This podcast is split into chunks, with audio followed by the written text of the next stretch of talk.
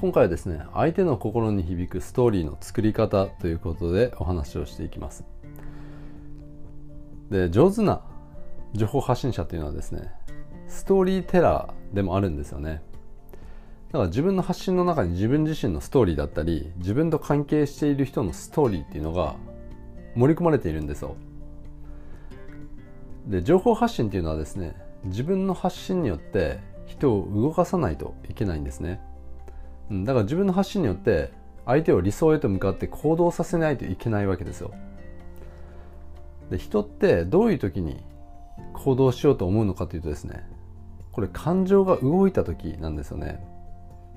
人っていうのは感情が動かないと行動しようとはしないんですよ。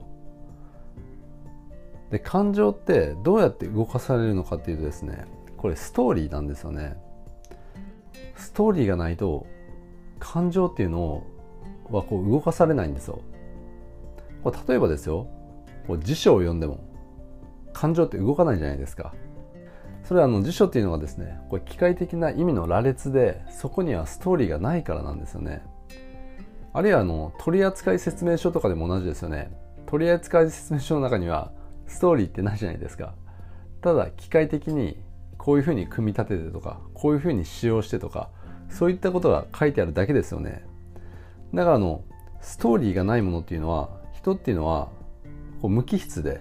何の感情もそこにこう伴わないわけですよ、感情移入できないんですよね。でこう世界で一番売れた本って何だと思います？まあこれも言わなくても分かると思うんですけど人類史上最大のベストセラーですね。まあこれ聖書ですよね。新約聖書。であの新約聖書がなんであそこまであの大きく広まったのかというと新約聖書っていうのはストーリーでできているんですよね。でキリスト教が広まった時にですねどういう人をターゲットとしてキリスト教を伝播させたのかというとこれあの、まあ、庶民ですね、まあ、庶民というかあまり教養がない下流の人たちを中心にキリスト教って広まっていったんですよ。なんでかっていうとこの新約聖書っていうのがストーリー化されていたからですね。だからこうストーリー化されることによって教養とかなくてもですね小難しい話もスッと入ってきやすくなるんですよ。そして当時の人々っていうのはその新約聖書の中のストーリーに心を動かされてそしてドカッと広まったわけですよ。だからあのストーリーっていうのは人の心を動かして行動へと駆り立てるための大きな力っていうのを持っているんですよね。で情報発信をしている人っていうのはですね自分が伝えたい何かっていうのがこうあるわけですよね。だからそういう人はですねそれをストーリーにして伝えることでより相手の心に届きやすくなるわけですよ。だから上手な発信者っていうのはみんなストーリーをこう語っているんですよね。こうストーリーにすることでその受け手っていうのはですね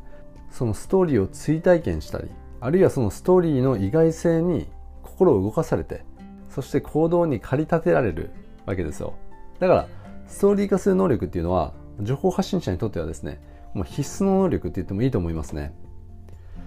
まあ、とはいえですね、どうやってストーリー化するの？って思う人もまあ多いと思うんですけど、なんで今回はですね、そのストーリーの作り方っていうのをちょっとお話していこうかと思っています。まあ、とはいえですね、まあ、作り話をしていくっていうそういう話じゃなくて、自分の実体験ですよね。ノンフィクションのストーリーを語っていく方法ですね。で、こういう話をしているとですね、自分はこれまで平凡な生き方しかこうしてこなかったから、うん、大したストーリーなんて持ってないですよみたいなそういうことを言い出す人も、まあ、いたりもするんですけどそれっていうのはただ単にこう自分のストーリーをこう自分の中から取り出して物語る能力がないっていうだけでみんなストーリーっていうのは持ってるんですよ持っているしこれから未来にかけていくらでもストーリーを生み出していくことっていうのはできるんですよ。でそれどうするのかっていうとですね簡単に言うとですよ今この瞬間ですね今この瞬間からの生き方をこれからストーリーにしていくんだっていうそういったマインドで生きていくっていうことですね。であの自分の未来っていうのは自分で自由にこう決めていくことができるものなんですね。で例えばですよビジネスをやっていきたい人が今はまだ目立った結果を出せていなかったとしてもですねいつかどこかで結果が出れば過去も今もそこへと向かうプロセスもですね全部肯定されるわけですよ。だから本当もオセロ理論ですよね。だから全てを白にひっくり返すために今の行動っていうのを重ねていくわけですよ。要はゴールまでの奇跡を行動で示していくっていうことですね。それが自分独自のストーリーにもなりますしそれが背中で語っていくっていうことなんですよ。もう例えばですよこれ僕の場合これもいろんなところですでに語ってはいるんですけどあのオーストラリアにいた頃ですねこうセミナーがあるっていうことで職場に嘘をついて弾丸で帰国してそしてそれに参加したことがあるんですね。でこの時もですねこのことをいつかストーリーとして語ってやろうっていうそういうつもりで参加したんですよ。これはネタになるぞっていうそういう思いもあって参加したんですよね。もちろんあの第一に自分が参加したかったっていうのもありますけどそれと同時にですねいつかこの話をストーリーとして語れるなっていう考えも同時にあったんですよ。で実際に時間とお金を使ってそして職場に嘘をついて休みをもらって参加することでですね、まあ、そこにあの少なくない自己投資っていうのがあるわけじゃないですか、うん、でそれを実際にこう実行することで何かが自分の中で変わるっていうふうに思ってましたし実際このセミナーをきっかけにですね自分自身のセルフイメージが大きく変わったんですよね。でやっぱりこう参加してすごく良かったからこのセミナーに参加した後にですねオンライングループの方で次回があったらまた弾丸で帰ってきて参加しますっていう宣言をしたんですよね。そして実際それが嘘にならないような行動をとったんですよ。だから僕はオーストラリアにいる時にあの弾丸で2回あのこのセミナーに参加してるんですよね、うん、で宣言して自分にもコミュニティにも嘘をつかない。そういう行動を取るっていうこと、うん、こういった一連のこともですねいつかストーリーとして語れるって思った上で取った行動だったんですよね。で僕はあのいつも思うんですけどあのセミナーだったりあるいはこう勉強会っていうのがあってあの遠いので参加できませんとか平日で仕事があるので都合がつきませんとかそういうことを言う人っているじゃないですか。でそれを聞いて僕いつも思うんですけどあのまあぬるいっていうことなんですよね。簡単に言うと。あのオーストラリアから10万20万かけて参加することに比べればですね日本国内で職場に都合をつけて参加することってはるかに簡単だと思うんですよね、うん、で実際にやっぱりこうまあ日本国内でもですね行動で示せてる人が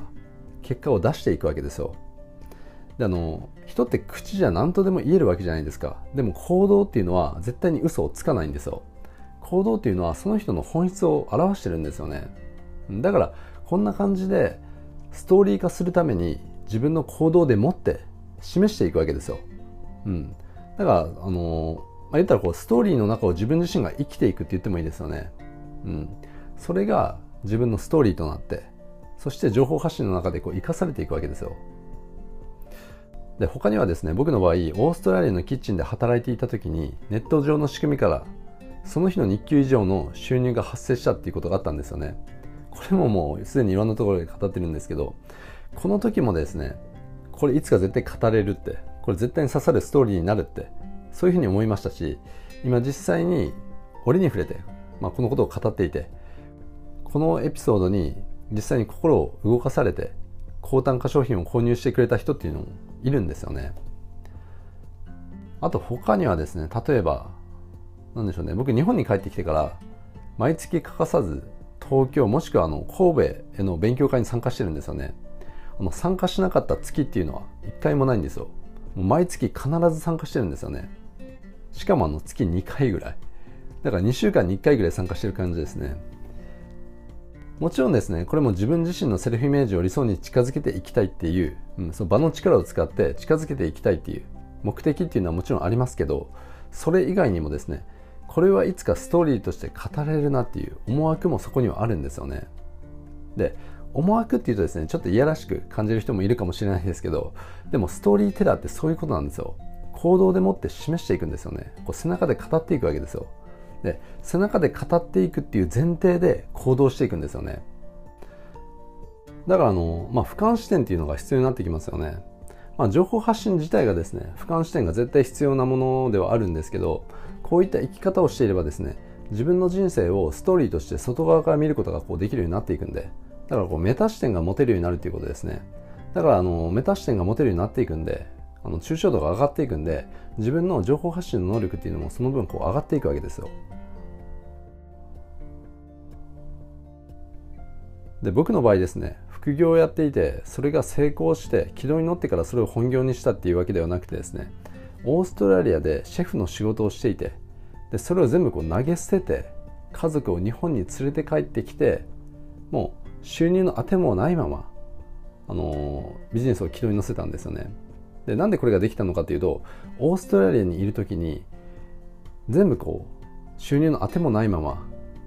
日本に帰ってきてっていうストーリーにするとですね、まあ、単純にこう面白いじゃないですか、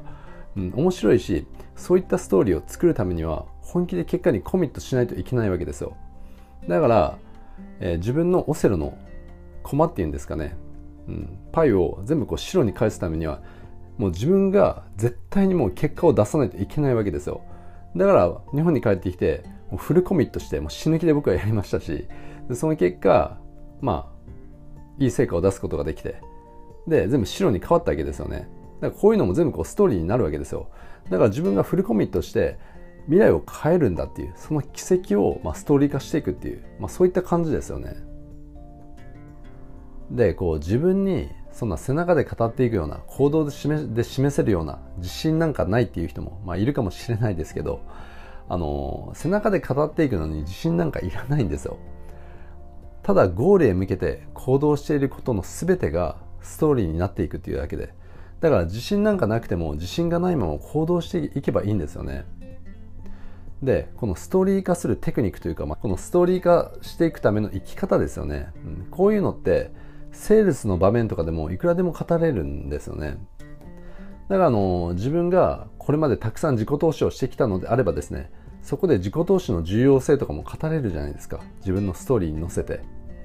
でまだそんなにこう自己投資したことがない人であればですね今から自己投資していくことでそれっての未来で語れるようになるわけじゃないですか。あるいはあの教材販売者との出会いのストーリーとかですね自分がその教材を手にした後の変化のストーリーとか本当もういくらでも語れるわけですよ。だからあの自分のマインドセット次第でいくらでもストーリーっていうのは生み出していくことができますしでそれがそのまま自己開示にもこうつながっていくわけですよ。で人って自己を開示してくれる人にはですね安心感を感じるものなんですね。まあこう自己開示してない人ってちょっと得体が知れないじゃないですか。でも自分はどういう人間かっていうのを開示してくれてる人っていうのはやっぱりこう安心感を感じるし親しみっていうのをこう感じるものなんですよなんで情報発信をしていていまいち自分をどう表現していけばいいのかわからないっていう人はですねこんな感じで自分のストーリーをこれから語っていくんだっていうそういった意識を持ってまあ、生きていきながらそしてそれを自分の発信に乗せていけばいいんじゃないかというふうに、まあ、思いますね。ということで今回はの相手の心に響くストーリーの作り方っていうことでお話をしてきましたけどこのストーリー化の能力っていうのは絶対にあの磨いていった方がいいですね。磨いていった方がいいですしもうこれを当たり前にできるようになっていった方がいいですね。なっていかないといけないですね。情報発信をしていくのであれば。ということであの今回の話が役に立ったと感じた方はですね、チャンネルフォローの方もしていただけるとすごい嬉しいです。最後まで聞いていただいてどうもありがとうございました。